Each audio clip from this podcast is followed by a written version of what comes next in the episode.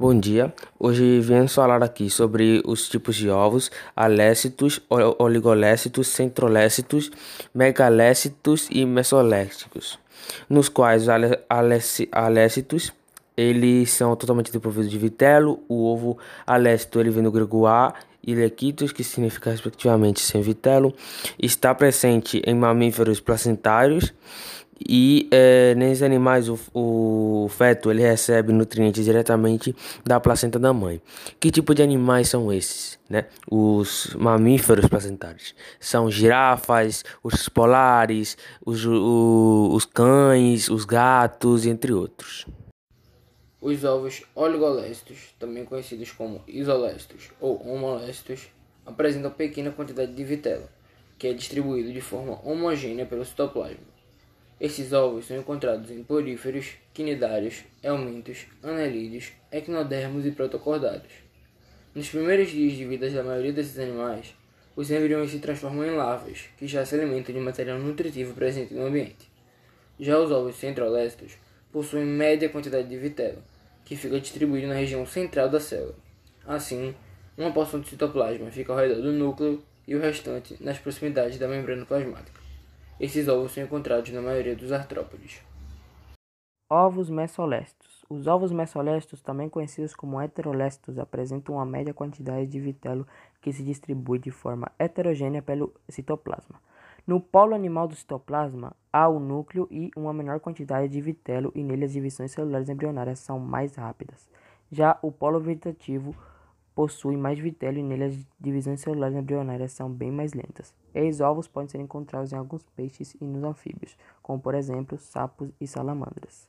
Bom, já os ovos megalésticos, eles também podem ser conhecidos como telolésticos e eles apresentam uma grande quantidade de vitelo que ocupa quase toda a célula.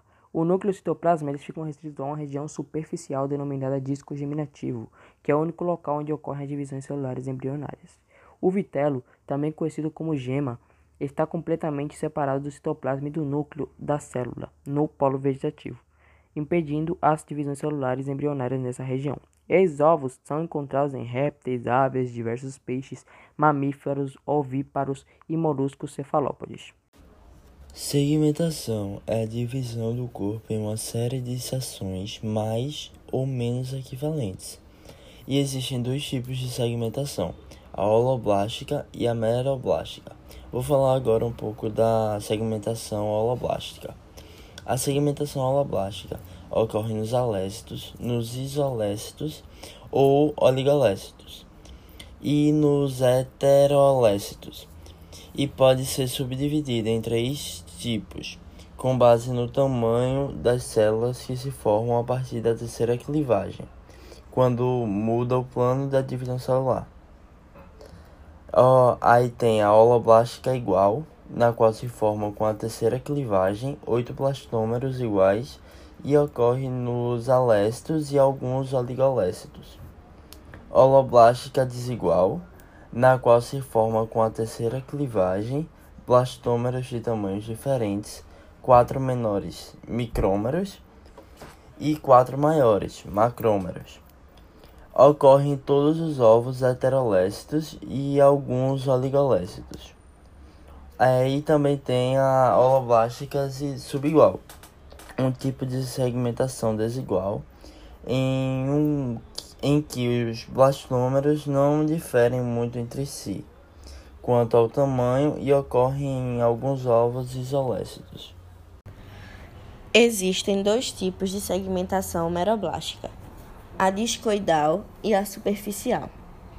Na segmentação meroblástica discoidal, as divisões ocorrem apenas na região da cicatrícula, que é a região da célula sem o vitelo.